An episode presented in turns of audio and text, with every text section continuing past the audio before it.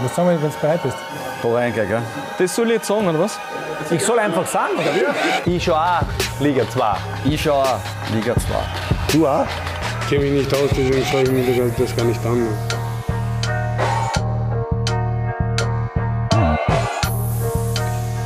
Und herzlich willkommen zur Zwarer Konferenz Episode Nummer 4. Entschuldigung, 7 natürlich. Wir schreiben weiß-blaue Geschichten, dafür passen nehmen wir heute der Deutsche Michi Graswald als Ostbayer sicherlich der perfekte Experte für diese Ausgabe und äh, wir sind die Zwarer Konferenz, der Podcast zur RBB zweiten Liga. Unser Hauptthema heute Blau-Weiß-Linz, die sind ja ziemlich in der Krise, aber zunächst müssen wir ein Auge werfen auf den aktuellen Titelkampf SV Guntermatik Ried gegen Austria Klagenfurt.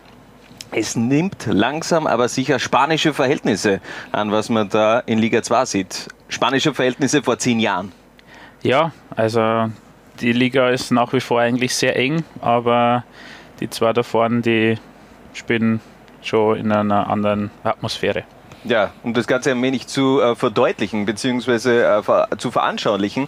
Ein Tweet von Gerald M. Brechtinger, ähm, der hat uns das Ganze so visualisiert, also der Abstand zwischen Klagenfurt und Ried und dem drittplatzierten SV Lafnitz, der ist schon heftig mit elf Punkten. Danach alles sehr eng beisammen. Äh, es läuft alles darauf hinaus, dass das im Jahr 2020 zwischen diesen beiden Mannschaften schlussendlich auch äh, entschieden wird. Ähm, wir werfen so ein wenig einen Blick drauf, auf diese unfassbare Hinrunde von Austria Klagenfurt, die Perfect Hinrunde der Mannschaft von, von Robert Michael. Zehn Siege, fünf Remis, null Niederlagen, 35 Punkte. Das gab es zuletzt 1981, 82 von Austria Klagenfurt natürlich. Die wurden am Ende dann Meister in der zweiten Division. Also das ist schon ein gutes Omen, Ja. glaube ich, für, für Austria Klagenfurt. Wir haben auf jeden Fall auch ein paar Fragen auf Instagram bekommen, auf unsere Story. Ähm, da ist die Frage gekommen von FIFA Cool 7, wird Ried Meister?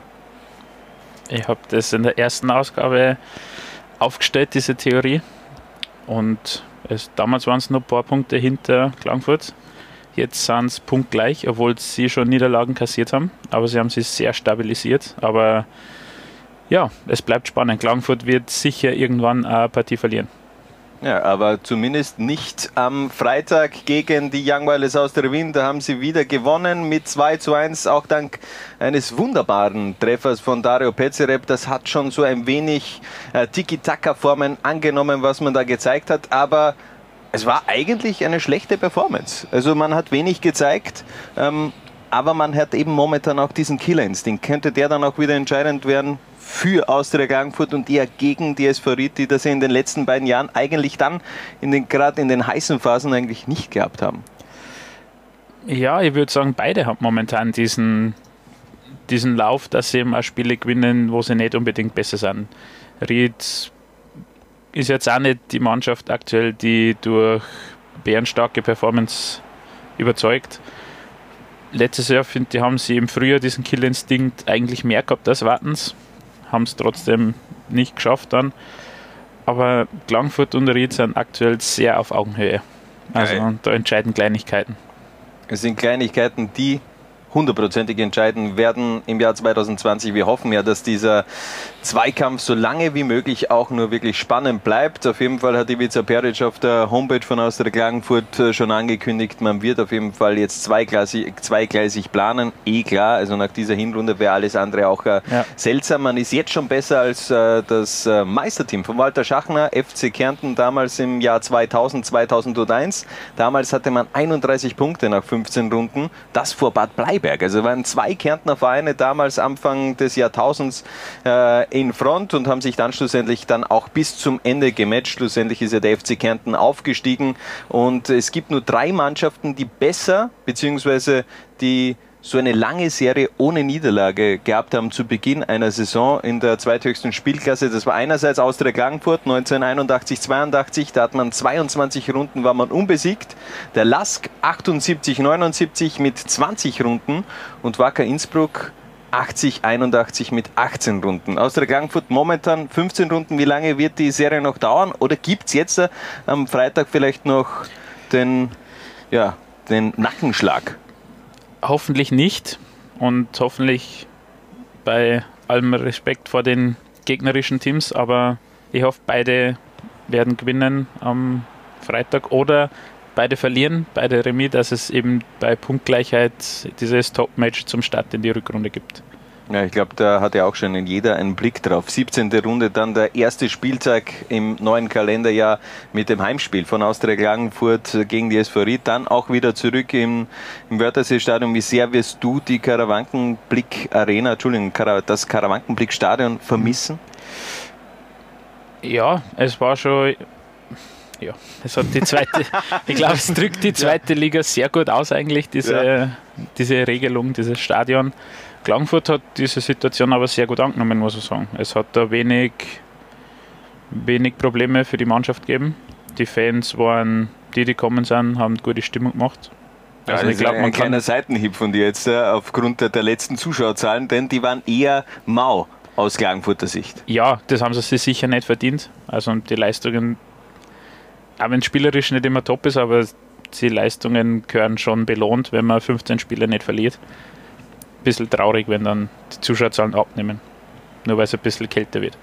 Aber man muss sagen, man hat, also mir ist es ja so vorgekommen, dass man das eigentlich zelebriert hat, das äh, Karawankenblickstadion, dass man da immer gesprochen hat von diesem Hexenkessel, äh, dass man jetzt wieder retour muss äh, ins Wörthersee-Stadion. Bin mir gar nicht sicher, ob das ein Vorteil ist für die Rückrunde. Ja, das wird sich zeigen. Also, sie haben es wirklich gut gemacht dort, haben da im Cup-Spiel gegen Sturm diese dieses kleine Stadion, wenn man es so nennen will, sehr zu ihren Vorteilen genützt, hat dann am Ende nicht gereicht, aber sie haben sich sehr wohl gefühlt dort, ja. Also mal schauen, wie sich da die Robert Michael 11 dann auch in der Rückrunde im Wörthersee-Stadion fühlen wird. Ein Blick natürlich auch noch auf den Rekord von der SV Ried, denn die sind zum achten Mal als Sieger vom Platz in Liga 2 gegangen und das ist Rekord. Damit hat man seinen Vereinsintornenrekord von 1994, 95 überboten. Ähm, damals war im achten Spiel der DSV Leoben der Stolperstein für die Inviertler. Dornbirn ist es am Wochenende auf jeden Fall nicht gewesen, obwohl es gab schon ein paar strittige Szenen. Wir werfen da noch mal einen Blick drauf für alle, die jetzt diesen Podcast äh, nur hören. Wir spielen doch immer wieder dann äh, Videos ab und äh, da war Hefte meiner Meinung nach beim 1 zu 0 definitiv im Abseits, egal ob der Ball von Nutz oder Wiesmeier gekommen ist und auch beim 3 zu 0 war meiner Meinung nach äh, Giocirca in Unrecht, dass er da den, diesen Treffer von Marcel Ziegel schlussendlich gegeben hat, denn da war er dran mit der Hand.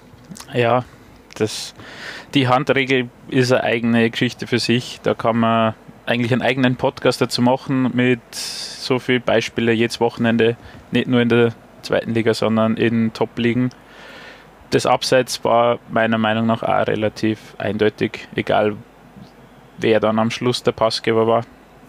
Ja, aber. Aber das sind natürlich dann auch wenn das Momentum auf ja, deiner sicher. Seite ist, dann, dann sind vielleicht auch die Pfiffe ein wenig äh, auf deiner Seite so. Also ein 4 zu 0 im Ergebnis ja in der Höhe meiner Meinung nach schon etwas zu hoch ausgefallen, dieser 4 zu 0 Sieg, denn Dornbirn hat eigentlich gut dagegen gehalten. Bin auch gespannt, wie die Vorarlberger da am äh, Samstag schlussendlich agieren werden im Heimspiel, dann gegen die SV Ried. Das war es aber zu unserem Thema Titelkampf in Liga 2. Wir werfen nun einen Blick auf das Krisenkind momentan. Blau-Weiß Linz, ja. ähm, es wirkt momentan nicht ganz solide, was da die Mannschaft von Goran Jurincin auf dem Feld abliefert, ähm, vor allem zu Hause. Da ja. will es ja überhaupt nicht funktionieren. Ja, das ist, es ist schwierig zu erklären. Ich meine, sie haben einen großen Umbruch gehabt im Sommer, haben 14 Neuzugänge integrieren müssen. Gogo Djuricin hat vor der Saison angekündigt, es ist wichtig, Kontinuität reinzubringen, weil ja das früher schon sehr durchwachsen war. Aber so richtig will es nicht funktionieren. Sie haben tolle Spiele wie, wie dieser Sieg bei den Juniors, wo sie wirklich, wirklich überzeugt haben. Und dann gehen sie aber halt zu Hause gegen Lafnitz unter oder so. Und das ist halt. Und dann auch wieder zu Hause gegen Liefern ja, genau. 2 zu 4. Also in das den letzten halt, zwei Heimspielen neun Gegentore kassiert. Das sind Sachen, wo man sich fragt, woher das kommt. Diese Defensivschwäche ist schon sehr, sehr auffällig. Vermutlich, weil Flo Tempel nicht mehr im Florian Tempel, äh, ich habe nur gewartet, bis da endlich äh, dieser Name das erste Mal äh, fällt. Ja, der fehlt heute heuer natürlich, Sicher. vor allem in der Defensive de, von Königsblau. Aber wir hören mal rein, was Goran Juricin zur derzeitigen Lage vom Blau-Weiß-Linz zu sagen hat.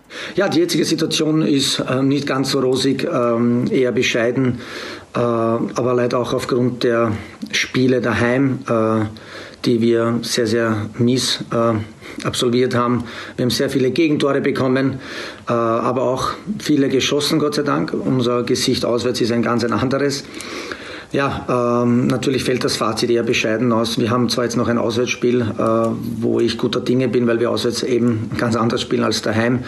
Ähm, ja, und wenn wir da drei Punkte holen, denke ich, sind wir ähm, ein bisschen unter unserem Wert und unserem Soll, das stimmt, aber ich denke, wir haben noch ein, ein, eine halbe Saison vor uns, wo wir, wo wir viel ähm, ausbessern können.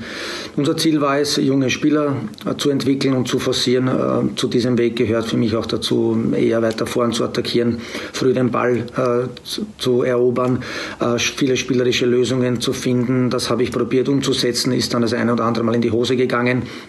Also ich bin nicht immer nur auf Resultate gegangen, sondern habe geschaut, dass wir äh, fußballerisch auch performen. Und da muss man den Gogo ja auch recht geben. Also man versucht ja. auch in schwierigen Situationen eher diesen spielerischen Weg ähm, zu suchen, um aus dieser Krise rauszukommen. Ja. Vielleicht in dieser Liga oder mit der Qualität des Kaders aber die falsche Option? Also persönliche Meinung ist, die spielerische Variante ist immer die richtige Option, weil Ball hinten raushauen, das kann jeder. Blau-Weiß hat sicher genug Talent in der Mannschaft, um das umzusetzen, aber wie gesagt, die Mannschaft ist doch neu zusammengesetzt, die Mechanismen passen einfach noch nicht so. Vielleicht, wenn das jetzt noch im Winter funktioniert, werden die Performances auch anders ausschauen. Es macht halt momentan einen unglücklichen Eindruck, eben die vier Gegentore, aber sie sind jetzt nicht in jedem Heimspiel untergegangen oder waren schlechter gegen Ried, unglücklich daheim verloren zum Beispiel. Also ja. Also mir hat da zum Beispiel auch der, der Momo, unser Lola 1-Experte, einen komplett anderen Blick eigentlich auf diese ganze Situation beziehungsweise auch auf das Spiel von Blau-Weiß-Linz gegeben. Äh, Im wahrsten Sinne mein drittes Auge, Momo Akondi, auch äh, am Spielgeschehen auf dem Platz. Und der hat mir auch gesagt, also das, was äh, Blau-Weiß eben in dieser Saison zum Teil macht, hat er damals auch beim, beim Derby gegen die SV Ried ähm, Königsblau sehr aufgelobt, rein wie man verschiedene Situationen versucht zu lösen. Und das schaut ja alles recht gut aus. Ja. Aber es ist dann auch mit, immer mit einem Risiko behaftet, dass man dann vielleicht hinten, dass da ähm, Räume sind, die man dann eben nicht erfüllen kann. Ja. Und dann kommt eben so eine Defensivleistung raus. 32 Gegentore in dieser Saison. Ähm, zum Vergleich, in der Vorsaison hatte man nach 15 Spieltagen nur 16 Gegentreffer. Offensiv läuft es ja gar nicht so schlecht. Ja. 29 Tore, da hat man im Vorjahr auch nur 33 gehabt. Also da, das ist auf Augenhöhe ja. mit, der, mit der Vorsaison. Aber die Punkteausbeute, die passt natürlich überhaupt nicht. Ähm, vor einem Jahr war man erster Verfolger mit äh, erster Verfolger von der WSG Wattens mit 31 Punkten ja. und äh, momentan nur 18. Trotzdem, Tabellenstand ist natürlich alles andere als gut. Die letzten Ergebnisse, die waren jetzt auch nicht gerade ähm, erfreulich aus ja, Blau-Weiß-Sicht. Definitiv.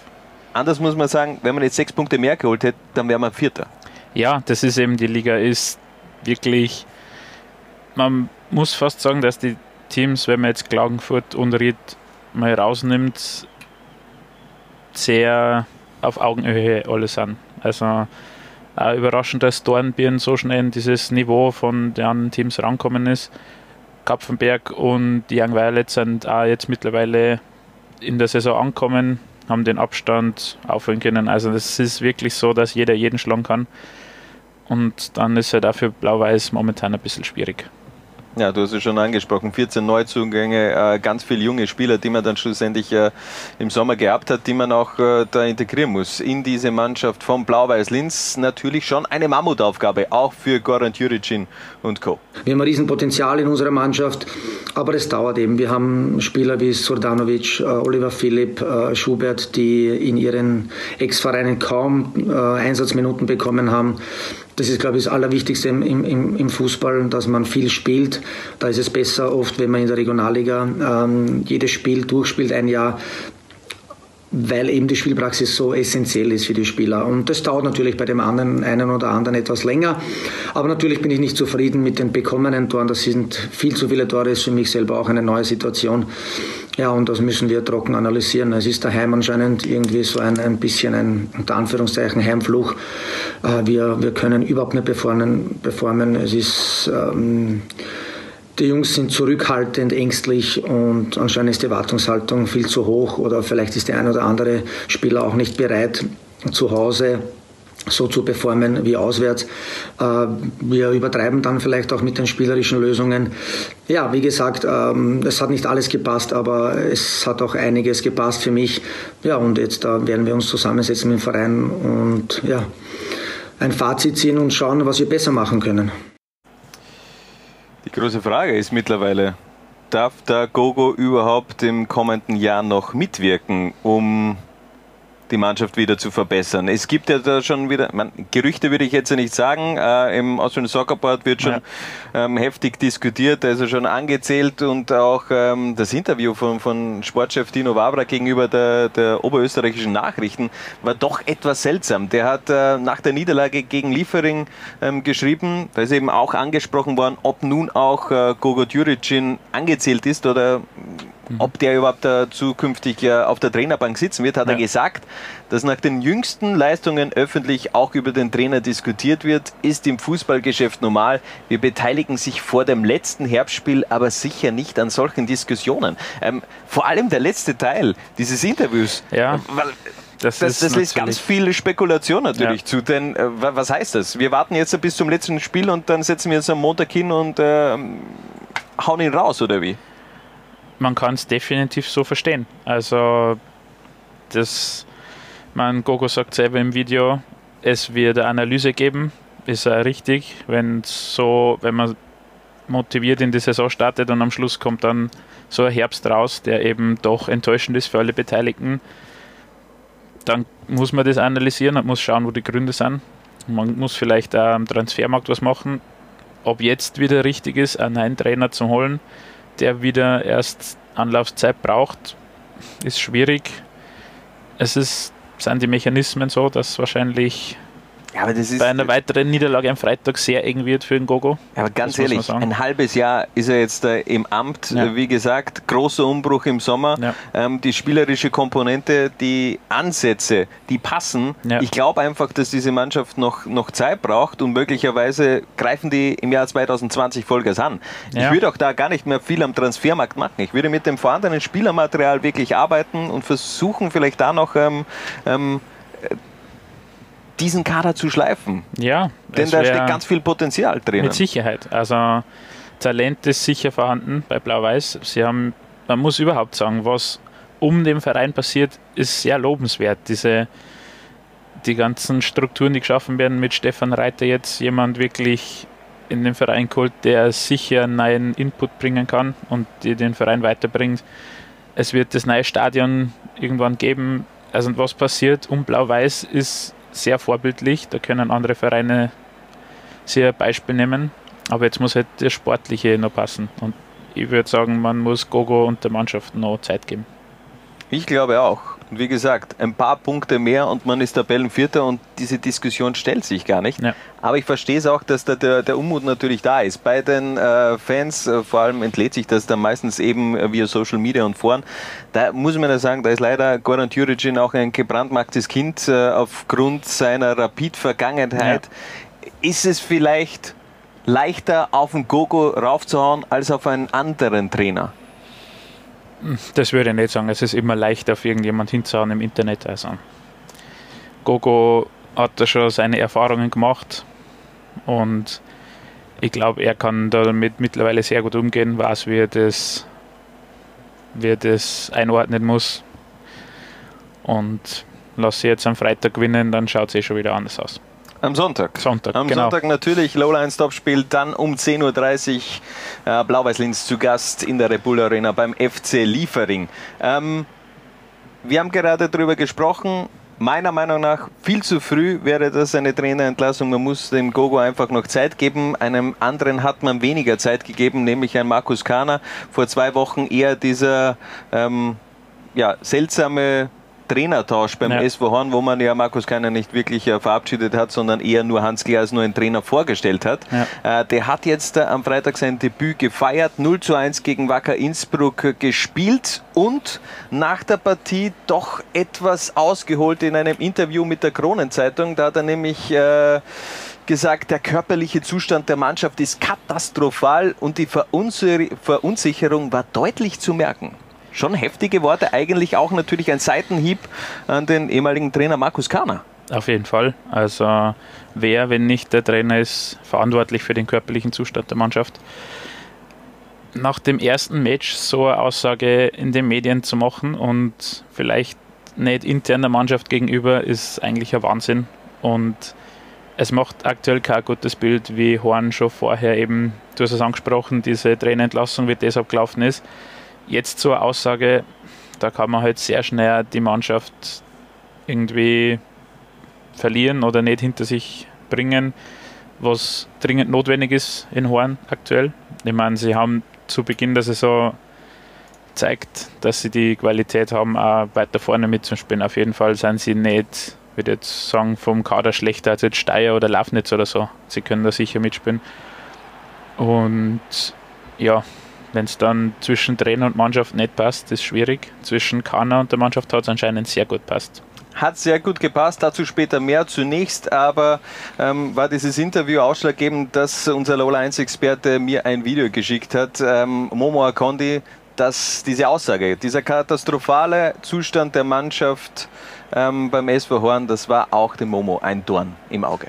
Nach dem 0-1 von der SV Horn gegen Wacker Innsbruck hat der Neotrainer Hans Klär ähm, ziemlich einen rausgehauen im Interview nach den Spielen und äh, der Mannschaft einen, einen fürchterlichen körperlichen Zustand unterstellt oder attestiert. Und bei so einer Aussage schrillen bei mir immer sofort die Alarmglocken, wenn ein Trainer so etwas sagt. In meinen Augen ist es absolut äh, absolutes No-Go, wenn ein Trainer quasi seinen Vorgänger so frontal attackiert und so ähm, durch den Dreck zieht. Andererseits ist es ganz, ganz klar, dass jede Mannschaft bei einem Trainerwechsel immer im körperlichen Bereich leidet, weil jeder Trainer andere Anforderungen an seine Spieler stellt und jeder Trainer, ähm, sei es jetzt, ob es kurze oder längere Sprints gibt, ähm, sich der Mannschaft neue Aufgaben stellt. Und es ist, es ist vollkommen normal und in der im Fußball, wenn man das eben äh, verfolgt, weltweit immer wieder so gewesen, dass neue Trainer äh, mit körperlichen Problemen, mit muskulären Problemen im Team zu kämpfen haben nach einem Trainerwechsel, vor allem wenn es während der Saison passiert. Das heißt, ich ähm, bin da absolut nicht einverstanden mit Claire, wenn er so etwas sagt. Erstens, weil ich das nicht gehört, unter Kollegen so zu kritisieren. Zweitens, weil er wahrscheinlich mit ziemlicher Sicherheit auch faktisch falsch liegt, wenn er so etwas sagt. Und das ist mein heutiger Beitrag zur Zwara-Konferenz. Ähm, ich denke, da gibt es ganz klaren Klärungsbedarf. Ja, Klärungsbedarf beim SV Horn. Momo Akondi, er trägt sein Herz auf der Zunge, äh, spricht auch eher unangenehme Themen an. Äh, aber ich kann ihm da eigentlich nur ähm, bestätigen. Das äh, ist jetzt ja nicht die feine englische Art gewesen von, von Hans Gehr. Ich bin mir aber auch gar nicht sicher, ob er, ob er sich dessen bewusst war, wenn er dieses Interview so wirklich gegeben hat, ja. dass er damit äh, so möglicherweise eine, ein, einen Dominoeffekt auch äh, zustande bringt, dass das natürlich äh, äh, wirklich ungut auch ankommt. Ja, aber er ist nicht erst seit gestern Trainer. Er weiß natürlich, was solche Aussagen bewirken können, vor allem wenn man es gegenüber der Kronenzeitung macht ja, es ist wirklich eher unglücklich nach dem ersten Match. Und ich meine, er war ein oder zwei Wochen bei der Mannschaft. Das ist ja, also wir werden auf jeden Fall schauen, dass wir da vielleicht auch noch ein Statement von Markus Kahner bekommen. Der hat auf jeden Fall äh, vorgestern folgendes Posting auf Facebook gemacht. Ähm, da hat es ein Interview gegeben bei meinfußball.at mit Marcel Todd, mit dem Kapitän vom SV Horn. Und der hat da äh, sich auch zu diesem Trainerwechsel bei den Waldviertlern gemeldet, hat geschrieben, den Spielern tut es für Markus Kahner leid, weil wir sehr gut mit ihm ausgekommen sind und er ein guter Trainer ist. Jetzt hat Hans Kleer davon gesprochen, dass die Verunsicherung deutlich war beim Spiel gegen Wacker Innsbruck. War die Verunsicherung vielleicht aufgrund des Trainerwechsels? Man kann es vielleicht so sehen. Man, das sind immer Spekulationen. Das Match war jetzt so eigentlich eine klassische X-Partie, muss man sagen. War jetzt nicht so, dass Wacker da klar besser war. Elfmeter in meinen Augen auch so, dass den vielleicht nicht in jeder Partie gibt, wie es vielleicht vorher bei Ried war. So gibt es halt dann, wenn du einen Lauf hast gegen die, oder wenn du einen negativen Lauf hast, gibt es den gegen die. Wenn es positiv ist, kriegst du halt so einen. Aber ja, Horn hat sicherlich, wenn es wieder in die Spur kommen, nichts mit dem Abstieg zu tun normalerweise. Ja, bin ich gespannt. Also das würde ich jetzt nicht so unterschreiben, aber ähm, was ich unterschreiben kann, Wahnsinnsreflex äh, beim Spiel gegen Wacker Innsbruck hat Sebastian Gessel gehabt in der 53. Minute. Ein Wahnsinns, Wahnsinnsparade abgeliefert ja. gegen Raphael Gallet. Für mich äh, absoluter Anwärter auf den Safe des Jahres. Ja, er ist sicherlich sehr weit vorne dabei.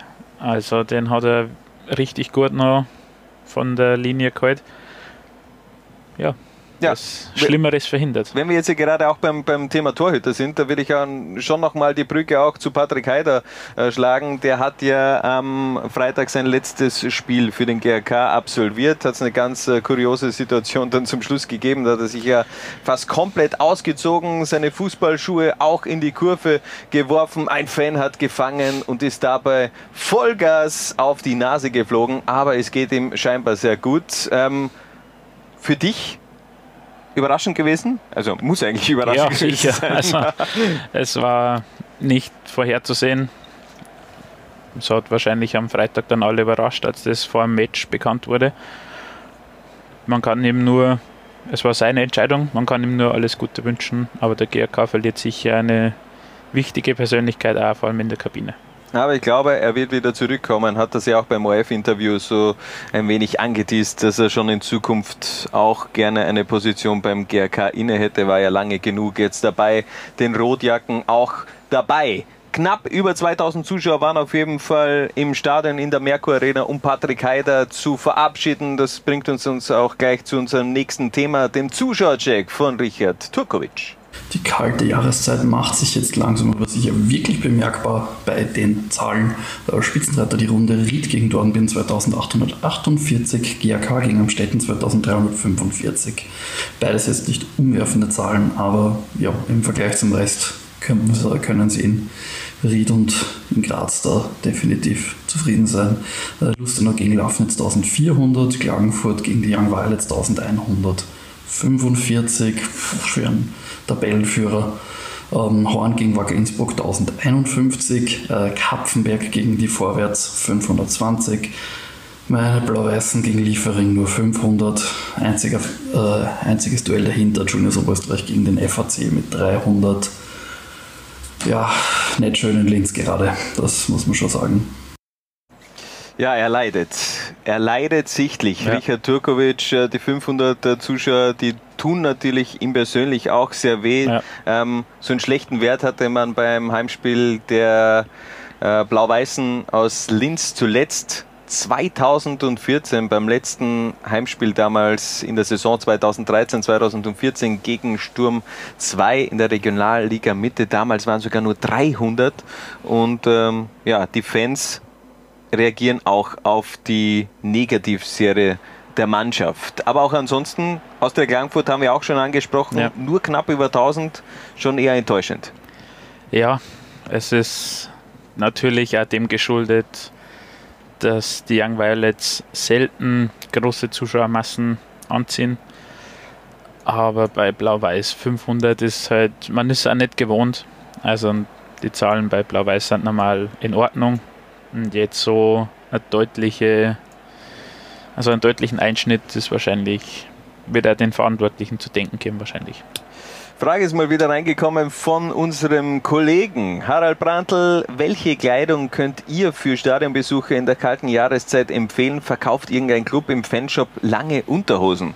Ähm, Thema Fanshop. Ich glaube, das Trikot von Blau-Weiß-Linz gibt es jetzt erst äh, zu kaufen seit diesem Monat. Also das neue Trikot, das äh, Trikot für das Jahr 2019, 2020 ist jetzt erst äh, in den Shop, im Shop wirklich erhältlich. Das äh, finde ich etwas kurios. Ansonsten. Gut, Lustenau ähm, hat auch das Trikot ja. erst irgendwann präsentiert. Also, ja.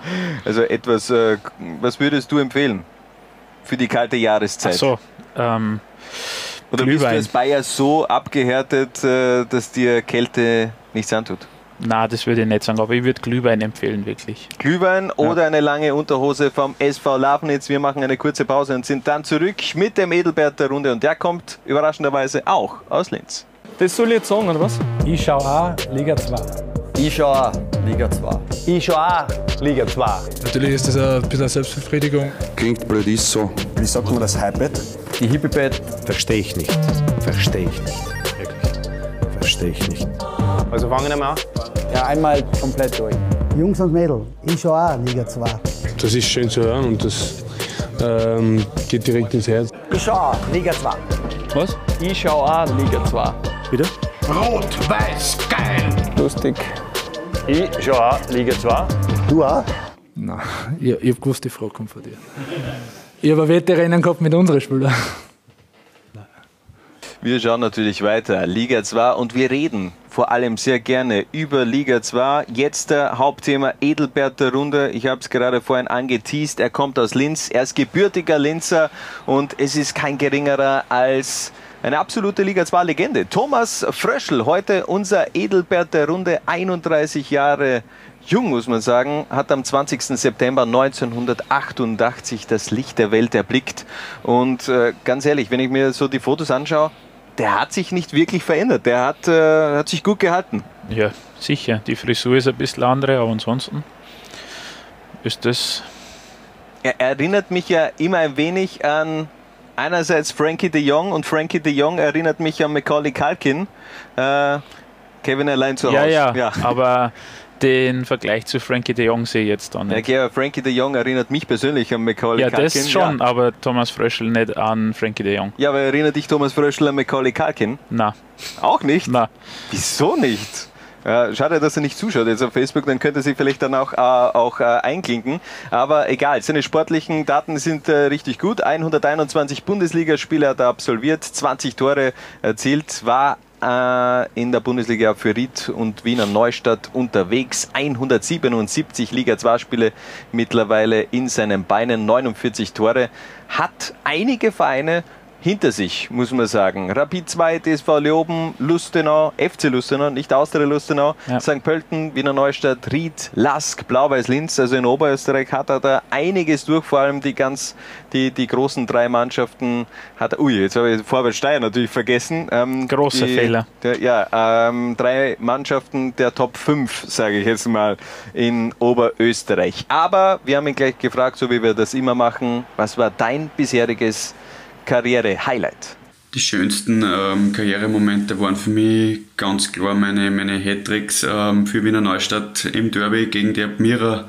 Aber in Ried ähm, gegen Alltag in 16 Minuten ein Hattrick geschafft. Aber es hat andere Sachen, ähm, U21 National, U20 National, einfach die Erfahrung machen dürfen. Ähm, international da, äh, Spiele zu bestreiten. Ähm, waren zwar nicht viele, aber es war trotzdem immer ein, ein riesengroßes Highlight für mich und es wird es auch immer bleiben.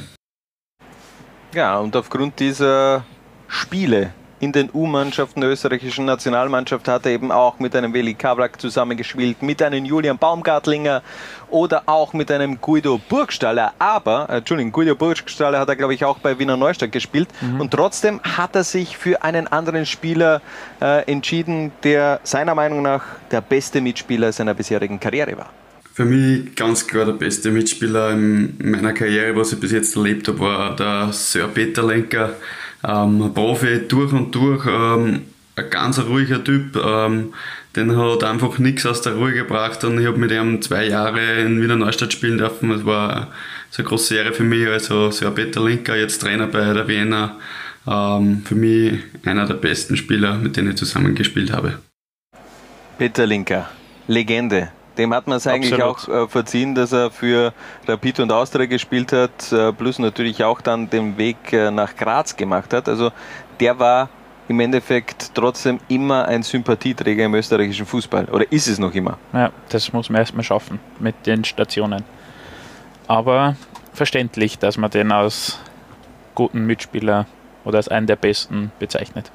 Ich muss ja immer, wenn ich an Peter Linker denke, muss ich an dieses Tor damals für Rapid gegen Sturm erinnern, wo er, glaube ich, äh, von der Mittellinie irgendwie mit seiner letzten Kraft noch irgendwie den Ball über, ich glaube damals äh, ähm, Sturmtorhüter, wenn ich mich nicht täusche. Peter Altmann schaut äh, gerade zu, vielleicht kann er mir da die Info geben, ob das äh, war, der damals das äh, Sturmtor gehütet hat. Damals, glaube ich, Rapid mit 4 zu 0 oder so gewonnen und mit 4 zu 1. Das war schon einer der ganz großen Momente, auch vom Peter Linker. Thomas Fröschl hatte aber in seiner Karriere natürlich auch viele starke Gegenspieler. Sein bester ist folgender. Härtester Gegenspieler, ähm, würde ich sagen, Red Bull Salzburg, ähm, Frankie Schima, ähm, Martin Hinteregger, Ibrahim Sekaya ähm, waren richtige starke Innenverteidiger. Frankie Schima natürlich ähm, der ist mit dem Kopf durch die Wand gegangen. Ähm, richtig guter Innenverteidiger gewesen, hat mir immer relativ schwer da und für mich einer der härtesten Spieler gewesen. Ja, Kopf durch die Wand. Ich habe Frankie Schima eigentlich nie ohne Turban gesehen. Für mich komplett neu jetzt bei der, bei der Salzburg-Doka. Doka habe ich Frankie Schima mal ohne Turban gesehen und ich habe ihn gar nicht, ich habe ihn gar nicht erkannt. Ja, gut. Wo ist sein Turban? Der braucht den Turban. Wenn es vielleicht die Champions League gewinnen, vielleicht legt er einen an. Ja, das Einfach könnte ich mir so. vorstellen. Aber rein von den Emotionen her, die Frankie Schima auch an der Seitenlinie lebt, könnte ich mir schon vorstellen, dass er mal die Trainerbank mit seinem Kopf zertrümmert und da braucht er eben wieder einen Turban. Für mich auch Frankie Schima einer, wenn man mit dem ein Interview geführt hat, beziehungsweise ist es sicherlich noch immer so, da weißt du nicht, ob er mit dir redet oder ob er dich schon anschreit, weil er einfach so laut spricht, was ich aber eigentlich sehr, sehr gut finde. Also ich habe persönlich nur positive Erfahrungen mit Frankie Ich auch, Schima. ich auch. Das ist, ja, Also. das ist ja auch nicht äh, negativ jetzt gemeint, aber äh, er ist einfach ein lauter Typ. Äh, sein, sein Grundgeräuschpegel, wenn er spricht, ist einfach sehr hoch, aber das macht einen Frankie Schima auch aus. Einer der Lautsprecher auch immer auf dem Platz gewesen bei Salzburg, bei Ried, bei all seinen Stationen, bei denen er schlussendlich gespielt hat. Wir machen aber weiter mit Thomas Fröschl und mit der Frage, mit wem würdest du gern ein Selfie machen? Ich würde sagen, mit, mit Marcel Hirscher, ähm, richtig imponierender Mensch, ähm, der einfach jedes Wochenende alles gegeben hat, ähm, immer abgeliefert hat, mega Druck immer gehabt hat und hat einfach immer gewonnen und das wird mein Selfie-Kandidat werden. Hermann Mayer oder Marcel Hirscher? Du musst dich jetzt entscheiden, Michi. Mayer oder Hirscher? Who's the goat of Alpine Skiing? Skiing? Meine Skikenntnisse sind sehr begrenzt. Also Felix Neureiter, der Deutsche, entscheidet sich natürlich auch für den Deutschen. Natürlich, Felix Ja. Neureuther, Dann absolute kann- Legende Ich einfach. kann dir helfen, natürlich. The Goat auf Skifahren ist und bleibt Hermann Mayer bis in alle Ewigkeit. Aber Thomas Fröschl hat sich auf jeden Fall für ein Selfie mit Marcel Hirscher entschieden. Natürlich haben wir auch den Thomas gefragt zur aktuellen äh, Situation bei Blau-Weiß Linz. Läuft ja, wie wir schon eingangs bzw. Sehr lange wirklich. heute diskutiert haben, es läuft nicht so bei Königsblau. Ja, wir haben einen, richtig guten Start gehabt, ähm, haben vorne mitgespielt, ähm, sind jetzt einfach in den letzten Partien, haben wir viel zu viele Gegentore bekommen. Äh, so gewinnst du halt keine Spiele. Ähm, im Schnitt, glaube ich, immer drei Tore bekommen. Das ist halt schwierig, dass du dann Spiele gewinnst. Ähm, aber ja, wir sind drei Punkte vom Abstiegsplatz entfernt, aber drei Punkte auf dem, auf dem dritten Platz. Ähm, also ich glaube, dass einiges möglich ist für Blau-Weiß Linz. Ähm, unter die ersten, ersten sechs ist, ist sicher alles möglich. Ähm, nur müssen wir jetzt da zu Punkten wieder anfangen. Und das am besten am Sonntag gegen Liefering gleich. Live zu sehen bei Low Lines übrigens. Um 10.30 Uhr beginnt die Partie. Sonntags Matinee. Darf euch dann durch die Partie führen. Bin schon gespannt, wie sich da Blau-Weiß schlussendlich dann auch äh, geben wird. Gegen eine Mannschaft, die man ja eigentlich nie wirklich, wirklich einschätzen kann, wie die heute auftritt. Welches Ja. Gesicht zeigt der FC Liefering auch in dieser Saison? Die Konstanz fehlt komplett, aber Ja. es geht beim FC Liefering ja auch nur um Spieler weiterzuentwickeln und äh, das wird dann auch unser nächstes Thema sein. Beim, denn wir werfen einen Blick zurück auf die bisherige Talenteschmiede vom FC Liefering, die Spieler, die es über Liefering schlussendlich zu einem ganz großen Verein in Europa geschafft haben. Und ich äh, sage jetzt schon mal, ähm, der Kader, den wir, diese elf, die wir da jetzt gleich präsentieren werden, die hat einen Marktwert von 175,5 Millionen. Jetzt aber mal kurze Pause. Was? Bitte? Jungs und Mädels. Ich schau auch, Liga 2. Was? Bitte? Ich kann es ja nicht einmal lesen. Was? Bitte? Moment, jetzt hänge ich. Lustig. Ich schaue auch Liga 2. Ja, wurscht. Lola 1 TV. Derjenige, der was Österreicher ist, kann stolz sein auf, Rot-Weiß geil! auf das, dass er Österreicher ist. Wir können uns nichts davon kaufen. Noch einmal, noch einmal, gell? Ich schaue auch Liga 2. Nein, das war sensationell, nicht sehr gut. Und die Lehre ist ganz klare Lehre ist, dass man so sein muss, wie er ist. Sonst ist er der nicht. Ja, die Lehre ist auch für viele Fußballer. Gehst du zum FC Liefering, landest du irgendwie bei Red Bull, Entschuldigung, Rasenballsport äh, Leipzig und äh, das ist auch unser nächstes Thema. Wir haben uns nämlich die Talentschmiede des FC Liefering angesehen, die Spieler, die es eben geschafft haben und äh, richtig viel Kohle auch in die Kassen von Red Bull Salzburg schlussendlich auch gespült haben. Es ist ja ein Konstrukt, das von vielen kritisiert wird. Wie Ja. stehst du da gegen, äh, dem gegenüber? Naja, es hat, jede Geschichte hat immer zwei Seiten. Also das Konstrukt an sich ist, es ist halt so, wie es ist. Man kann daran nichts ändern.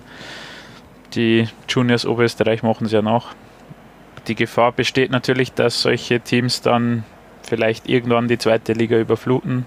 Aber von der Entwicklung, die die Spieler bei Liefering nehmen, das ist natürlich wieder eine ganz andere Geschichte und da sind halt wirklich starke, starke Spieler herausgekommen der letzten Jahre. Ja, es ist ein Wahnsinn, was da schlussendlich rausgekommen ist. Äh, Spieler, die über den FC Liefering dann eben auch die große Fußballkarriere gestartet haben. Einer, der es allerdings nicht wirklich über Liefering geschafft hat, war im Tor. Alexander Schlager, aktuell äh, Lask-Torhüter, mittlerweile Nationalteam-Torhüter. Der war lange Zeit beim FC Liefering immer äh, unter Vertrag, ist immer ausgeliehen worden äh, nach Grödig zum FAC.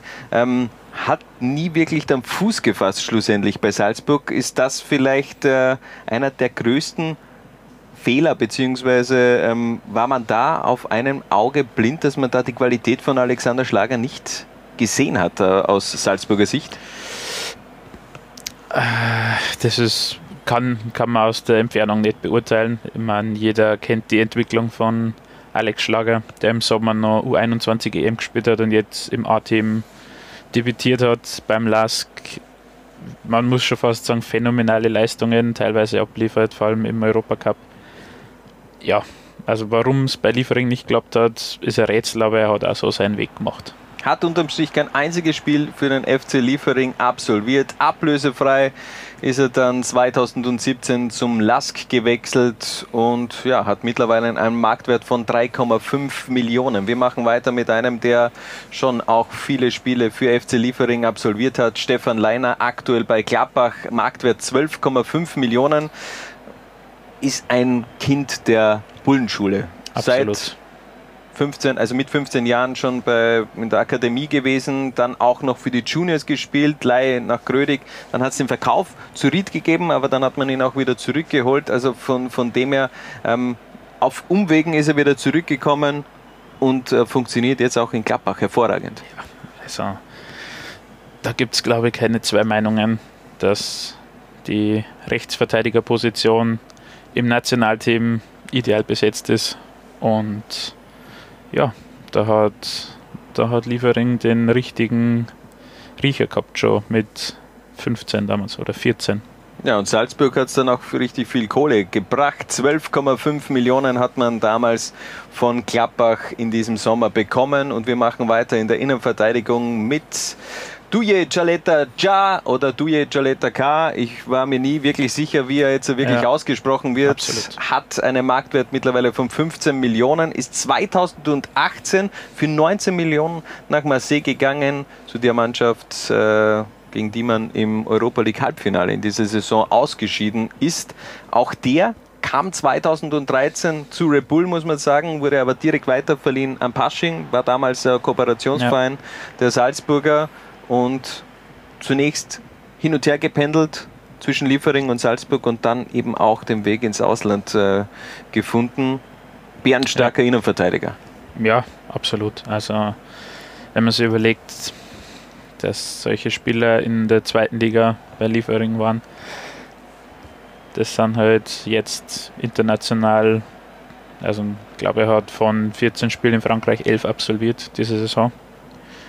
Das sind natürlich dann so sehr, sehr gute Entwicklungen. Ja. Ja, zu sehr man auch dieses Konstrukt immer kritisiert. Äh, Im Nachhinein denkt man eben immer, was für geile Spieler in der Happy Bear zweiten Liga in den letzten Jahren ähm, gespielt haben. Und äh, man hat ja auch jetzt schon gesehen, zum Beispiel ein, ein, ein Soboslai, ähm, der jetzt in dieser Elf gar nicht aufscheint, weil äh, sein, sein Marktwert noch zu gering ist. Aber nach dieser Champions League-Saison, wenn es dann die nächsten Anpassungen auf Transfermarkt gibt, dann bin ich mir sicher, der wird bald die 20 knacken und wird in Zukunft äh, höchstwahrscheinlich der FC Lieferingstar ähm, sein, der es wirklich komplett nach oben geschafft hat. Ein Haaland hat ja nie gespielt für Liefering.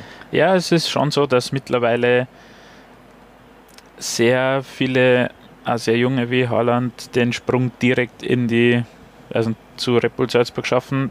Darunter leidet natürlich Liefering ein bisschen, aber es gibt trotzdem mit Adiemi und so noch herausragende Spieler bei Liefering. Ja, und der könnte der nächste große Exportschlager vom FC Liefering werden. Einer, der ist auch über Liefering, über Salzburg ähm, den Weg dann schlussendlich auch zu Leipzig geschafft hat. Dayo Upamecano, Franzose, hat einen Marktwert von 40 Millionen. Du hast das ein wenig hinterfragt. Ja, also an sich sind so Marktwerte immer ein bisschen zu hinterfragen, vor allem wenn man dann andere Spieler in dieser Elf sieht, die dann die Hälfte haben.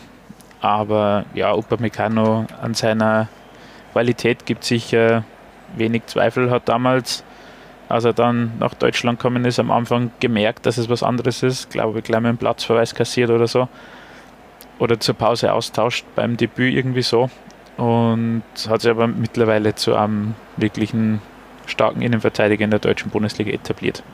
Ja, denn sein Aufstieg war ja sowieso kometenhaft. 2015 gekommen von Frankreich nach Salzburg in der Premierensaison. Zunächst noch hauptsä hauptsächlich zweite Liga gespielt, aber eben auch schon mit Debüt in der österreichischen Bundesliga. Und 2016, 2017 ist er gleich zwei Schritte gegangen. Äh, Hinrunde 2016 noch bei Salzburg, Rückrunde 2017 schon in Leipzig. Also das ist sehr, sehr schnell gegangen. Damals 10 Millionen Ablöse hat man bekommen von, von Leipzig. Keine Ahnung, wie man das macht. Das ist ja ein Geldbörsel, glaube ich. ja, oder? es ist, wie sagt man da, Umbuchung oder so. Ja, ich, ich gehe auch davon aus, dass da nicht viel mehr gemacht wird. Äh, äh, ähnlichen Weg hat auch unser nächster Mann im defensiven Mittelfeld hinter sich mit Amadou Haidara, auch der mit einem kometenhaften ähm, Aufstieg 2016 aus Mali zu Liefering gekommen. Auch Premierensaison komplett gleich, gleich hauptsächlich Liga 2 mit Bundesliga-Debüt und nach eineinhalb Jahren dann der Transfer nach Leipzig. Damals sogar 19 Millionen, die man da sich äh, ins gleiche Geldbörsel wieder reingegeben hat. Aber auch der unfassbar stark hat mir schon bei Liefering irrsinnig äh, gefallen. Ja, ja Haidara ist sicher ein, wenn man, wie man immer hört, so einer dieser modernen defensiven Mittelfeldspieler, würde ich sagen, der bei Salzburg wirklich das Spiel an sich gerissen hat und so das Gehirn in der Mannschaft war. Bei Leipzig hat er jetzt natürlich andere Konkurrenz im Mittelfeld, ist völlig klar, aber der wird sicher seinen Weg weitergehen. Also das glaube ich auch. Äh, mittlerweile Marktwert von 20 Millionen. Weiter geht's mit der Mali Collection im zentral defensiven Mittelfeld mit Diadier Samaseku. Auch der mittlerweile in der deutschen Bundesliga unterwegs, hat einen Marktwert von 17 Millionen. Auch da gab es im Sommer den Wechsel für 12 Millionen zur TSG Hoffenheim. Rekordtransfer in Kraichgau. Ja. Ja, Na, war mir jetzt nicht sicher, ob das das, das, das Greichgau ist äh, in Hoffenheim. Äh, und ja, tut sich da aber auch etwas schwer, ist glaube ich auch verletzt jetzt gewesen, Ja. längere Zeit. Ja, natürlich, der Schritt nach Deutschland ist trotzdem noch äh, größerer, ist völlig klar. Bei Leipzig ist es immer in dem Sinn leichter, weil die Spieler halt die Spielphilosophie kennen. Das ist im Grunde ja in den ganzen Red Bull-Teams ähnlich und wird da verfolgt. Das natürlich macht es leichter, wenn du die Idee kennst oder wenn du auf deiner Position genau weißt, was du machen musst. Hoffenheim spielt ähnlich, aber natürlich trotzdem für Samaseko Umstellung einfach. Aber da hat man mittlerweile schon so ein Schema etwas gesehen. Man holt ganz junge Spieler, ähm, lässt sie bei Liefering ein Ja. wenig in den, ins Profigeschäft schnuppern, äh, nach einer Saison, beziehungsweise schon in der ersten Saison etwas Bundesliga-Luft schnuppern Ja. und dann zweite Saison Bundesliga hauptsächlich und irgendwann geht es dann weiter zu Leipzig. Also es ist natürlich ein Konstrukt, was man kritisieren kann. Aber ganz ehrlich, es ist eben auch unfassbar erfolgreich. Also wenn man da sieht, was da für Spieler schlussendlich äh, rausgekommen sind und der nächste ist ja auch einer, der uns im österreichischen Nationalteam ganz viel Freude bereitet, Valentino Lazaro, mit 14 Jahren von der GRK-Jugend äh, nach Liefering gewechselt, beziehungsweise nach Salzburg zur Akademie, ähm, hat vor Liga 2. Bevor er für Liefering gespielt hat, hat er schon Bundesliga-Luft äh, schnuppern dürfen, beziehungsweise sein Debüt in der höchsten Liga in Österreich äh, feiern dürfen. Hat auch unterm Strich nur drei Spiele für Liefering gemacht. Also es war eher nach so Verletzungen, dass er Ja. mal wieder ähm, reinschnuppern hat können. Aber das ist ja auch eine Option, die geil ist. Wenn du einen verletzten Spieler hast, der wieder am Weg zurück ist, dann ist er gesund, ist vielleicht noch nicht ganz fit und du kannst ihm da in der zweiten Mannschaft noch etwas ähm, Praxis sammeln. Ja, na absolut. Es ist, das ist ja die Idee dahinter, dass eben diese extrem jungen Spieler, die geholt werden, diese Möglichkeit haben, gleich mit anderen Herausforderungen, also nicht mehr Jugendfußball, sondern eben gleich die Herausforderungen haben mit Liga 2. Bei Lazaro kommt noch hinzu. Also Liga 2 bitte. Ja. Du hast Liga 2 gesagt. Ja, okay. Ja, ja nein, das, das, geht nicht. Das muss Ähm, schon, das muss korrekt sein. Auf jeden Fall bei Lazaro hat man immer das Gefühl, der, der muss schon fast 30 sein, weil er so lange dabei ist, aber er hat halt mit 16 einfach schon debütiert, hätte im Sommer sogar eine U21 EM spielen dürfen. Also er, er ist einfach schon so lange dabei, dass ihn jeder schon als etablierten oder arrivierten Spieler sieht, aber er ist halt trotzdem erst Anfang 20. Ja, ich glaube, ich war sogar dabei bei seinem Debüt. Ich bin mir nicht mehr ganz sicher, aber ähm, ich war auf jeden Fall bei den ersten Spielen von Valentino Lazaro auch im Stadion. Ähm, das ist einfach auch einer, der den Unterschied ausmachen kann. Ähm, schon frühzeitig immer in den Schlagzeilen gewesen, aufgrund seiner extravaganten Frisur damals. Äh, hat es eine Zeit gegeben, wo er wo er etwas zurückhaltender war, rein vom Erscheinungsbild. Mittlerweile in Mailand musst du natürlich da Bling Bling auspacken, denn sonst gehst du da unter in der italienischen Serie A. Hat auf jeden Fall auch ganz viel Kohle in die Kassen von Red Bull Salzburg gespült. Ähm, Hat es ja damals schon den, die Leih gegeben mit äh, mit Hertha damals 2017, 2018, dann hat man ihn fix verpflichtet. 2018 für 10,5 Millionen und ein Jahr später kam eben dieser Transfer zu Inter, also in diesem ähm, Sommer für 22,4 Millionen. Da hat aber Red Bull auch noch etwas äh, mitgenascht bei diesem Transfer. Da gab es 4 Millionen für die Weiterverkaufsbeteiligung, also hat im unterm Strich auch knapp 14,5 Millionen an Kohle reingebracht für Red Bull. Wir machen weiter mit einem, der auch einiges an Geld reingespült hat in die Kassen in diesem Sommer, nämlich mit äh, Xaver Schlager, hat einen Marktwert von 15 Millionen und der kam nach Deutschland für 15 Millionen auch zum VfL Wolfsburg, zum, äh, zu Oliver Glasner. Ja. Und ich glaube, dem steht auch eine ganz rosige Zukunft bevor. Definitiv. Also diese, diese ganze Generation, die da jetzt kommt mit Schlager und so weiter, die wird noch sehr viel Aufsehen erzeugen. Er hat jetzt wieder bewiesen, was er für ein Profi ist mit seinem Blitzcomeback nach Knöchelbruch. Das schaffen auch nicht viele. Da musst du auch einfach mental die Stärke haben und sagen, du ziehst jetzt diese Reha und alles so schnell durch.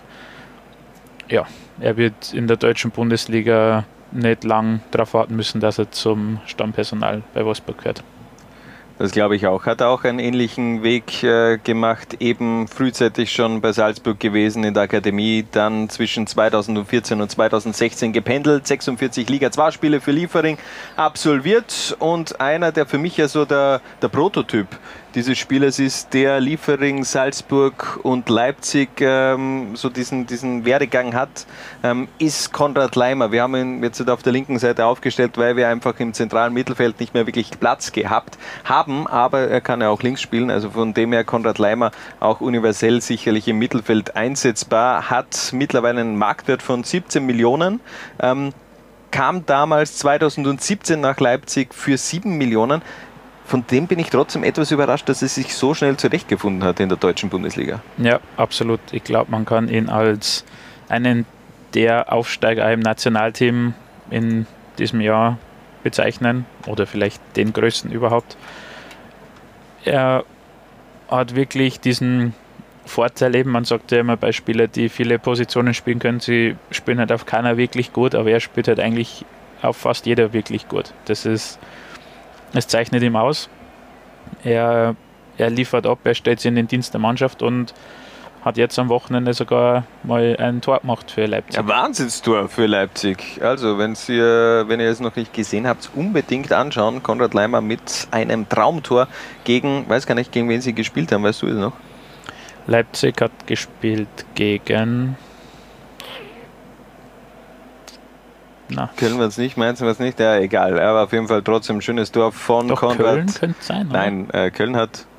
Köln hat ja gewonnen gegen Nein, Köln Mainz. hat verloren. Wieso? Mit, ah, Entschuldigung, jetzt bin ich komplett falsch. Ich glaube doch, Köln Ja, ich glaube, es war Köln, weil ja. Bayer Lorzer ist jetzt bei Mainz. Der die haben gewonnen. 5 zu 1 gegen in Hoffenheim Ja. äh, im Greichgau gewonnen. Und ja, okay.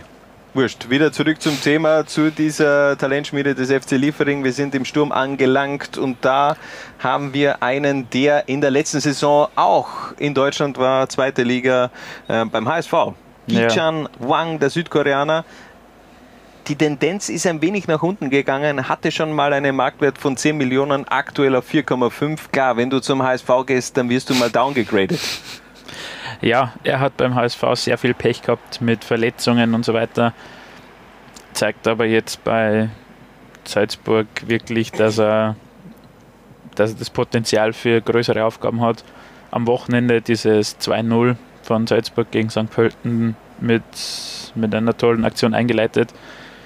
Ja, er ist vielleicht ab und zu noch ein bisschen zu, zu wie sagt man, er lässt zu viele Chancen aus einfach noch selbst. Aber neben Du sagst, du sagst Chancen gleich wie Philipp Lahm. wirklich Chancen. Oder. Fra- Franz Beckenbauer. Das, ihr Bayern, ich verstehe das nicht. Das heißt Chancen. ja, kann sein. Chancen. Das, das, ich habe, mir, wie ich das das erste Mal gehört habe, habe ich mir gedacht, der redet von, von den Chars. Also das war ähm, verwirrend. Aber okay, nein. Ähm, mach weiter. Er lässt zu viele Tormöglichkeiten Ja, aus. das, ist, das ist gut. Das ist gut. Das verstehe ich auch. Ähm, aber mit seiner enormen Schnelligkeit und so, also sicher eine Aktie, die Salzburg auch nochmal ordentlich Geld bringen kann. Vor allem diese asiatische Connection da mittlerweile bei Red Bull Salzburg mit Ja. Minamino, äh, mit Okugawa, ähm, das ist schon äh, jede Menge Qualität, die man da in den eigenen Reihen hat. Der einzige Spieler, der aktuell noch bei Red Bull Salzburg jetzt da auch bei dieser Liefering-Talentschmiede dabei ist. Ja, und es gab ja vorher diese Mali Connection, aktuell ist die Asia Connection vorn. Salzburg hat anscheinend setzt drauf, so Spieler zu holen, die irgendwie halt zusammenpassen, die ja gut verstehen. Und ja, Und man hat in jedem Kontinent einfach auch seine Scouts. Das muss man eben auch äh, neidlos anerkennen. Die arbeiten da richtig gut. Einer, der mittlerweile nicht mehr bei Salzburg ist, der zweite Stürmer heute, eher hängende Spitze. Hannes Wolf, aktuell Marktwert 12 Millionen, hat ganz viel Pech gehabt. Zu Beginn der Saison ja gleich mal verletzt. Mieser Start natürlich äh, beim, beim neuen äh, Arbeitsverein, äh, Ja. bei, bei der neuen, beim neuen Club, aber der wird auch noch durch die Decke gehen, glaube ich. die Qualität ist da, das Talent ist da. Ich glaube, Hannes Wolf hat, also hat alles, was man braucht, um, um eine große Karriere hinzulegen. Die Verletzung ist Pech. Ist natürlich auch dann schwierig, da in Leipzig den Anschluss zu finden. Ich meine, offensiv natürlich mit Timo Werner, mit Paulsen, da gibt es große Konkurrenz, auch mit Sabitzer dahinter. Aber er wird seinen Platz finden. Und ja, da steht sicher einer großen Karriere im Nationalteam nichts im Weg. 12 Millionen hat auf jeden Fall Salzburg für Hannes Wolf im Sommer kassiert. Und das ist unsere Top 11 der Talentschmiede des FC Liefering mit Wolfgang Wang in der Offensive, Leimer, Schlager, Lazaro dahinter, Samaseko, Haidara im defensiven Mittelfeld, die Dreierkette in der Abwehr mit Upamecano, Jaleta Zar und Stefan Leiner und ganz hinten Alexander Schlager, ein Spieler, den man jetzt nicht unbedingt mit dem FC Liefering in Verbindung bringt. Spieler, die es gar nicht da reingeschafft haben, sind einerseits eben Dominik äh, Soboslai und auch ein anderer Ramalho. Auch der hat ja komplett den Weg durch diese äh, Red Bull-Kette geschafft mit Red Bull Ja. Brasil für äh, Liefering Salzburg. Schlussendlich hat ihm Leipzig gefehlt, aber ist eben damals mitgegangen mit Roger Schmidt äh, zu Bayer Leverkusen. Aber das Ja. soll es dann eigentlich auch schon gewesen sein von der heutigen Ausgabe der Zwarer-Konferenz. Wir haben es wieder fast pünktlich geschafft nach 60 Minuten. Ich will schon noch einmal erwähnen, dieses Wahnsinnstor von Ibrahim Bingöl. Das will ich noch einmal zum, zum Abschluss, äh, will ich auch dir das noch mal zeigen. Was für ein Hammer von dem Falken, die da auch gegen Vorwärts Steyr den, den Dreier eingefahren haben schlussendlich. Ja, also Boom, perfekt getroffen, würde ich sagen. Muss er natürlich halten, das ist völlig klar aus der Entfernung. Aber Ja, was ist los mit äh, Reinhard Großalber? Aber ich könnte mir vorstellen, der schafft es in die Top 11. Nächste Woche nämlich eine extra Ausgabe der Zwarer Konferenz, äh, vor allem auch der große Rückblick auf die Hinrunde und wir werden auch die Top 11 des Herbstes küren und da glaube ich spielt Reinhard Großalber auch eine gewichtige Rolle. Schauen wir. Möglicherweise. Möglicherweise, das war es auf jeden Fall von dieser Episode. Episode Nummer 7, Weißblaue Geschichten hier bei der Zwarer Konferenz. Ähm, wir sehen uns nächste Woche wieder. Bis zum nächsten Mal. Wenn es wieder heißt Liga 2 bei Low Lines. Ciao. Ciao. Was? Bitte? Jungs und Mädels. Ich schau auch, Liga 2. Was? Bitte? Ich schau auch Liga 2. Was? Bitte? Ich schau auch Liga 2. Du auch? Nein, ich, ich habe gewusst, die Frage kommt von dir. Zwarer Konferenz, der Podcast zur Happy Bad zweiten Liga, neu bei Low Lines.